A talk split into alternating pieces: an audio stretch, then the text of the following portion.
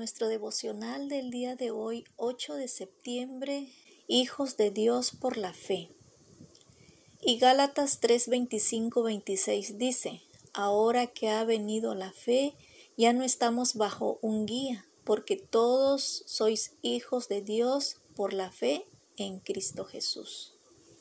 En cierta ocasión, Arthur Schopenhauer el célebre filósofo alemán del siglo XIX estaba sentado en un parque de la ciudad de Frankfurt y debido a su pésimo arreglo físico, uno de los guardias del parque supuso que el intelectual era un vagabundo. Con un tono no muy amigable, el guardia le preguntó ¿Quién eres?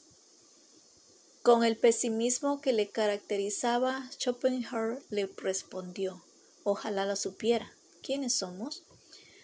John Stott cita un resumen preparado por Kate Thomas en las respuestas que se han dado a dicha pregunta. Señala Thomas que el ser humano fue descrito por Aristóteles como un animal político, por Thomas Willis como un animal que, que ríe, por Benjamin Franklin como un animal que hace herramientas, por Edmund Burke como un animal religioso y por James Boswell, el gastrónomo, como un animal que cocina. Al parecer todos coinciden al ver al ser humano como un animal. Una vez más, preguntámonos, ¿quiénes somos? Creo que dicha pregunta merece una respuesta contundente y la mejor respuesta le dará el que mejor nos conoce, nuestro Creador. Hace miles de años que el patriarca Job se preguntó, ¿qué es el hombre para que lo engrandezcas, para que pongas en él tu corazón y lo visites todas las mañanas? Job 7, 17 y 18.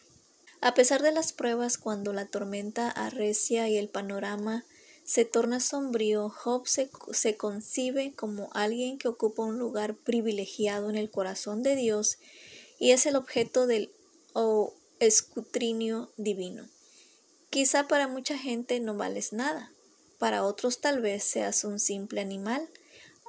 Alguien incluso podrá llegar a pensar que eres un vagabundo y que puede que ni tú mismo seas capaz de entenderte y valorarte.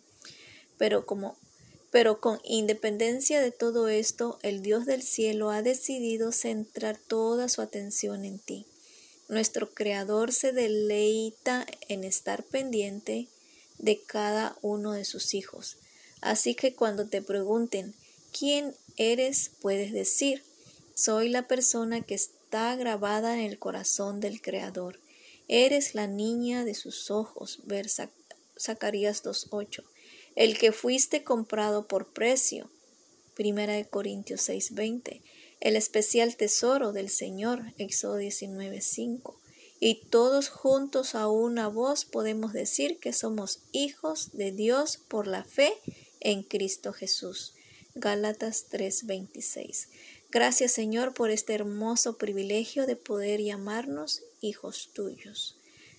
Amén.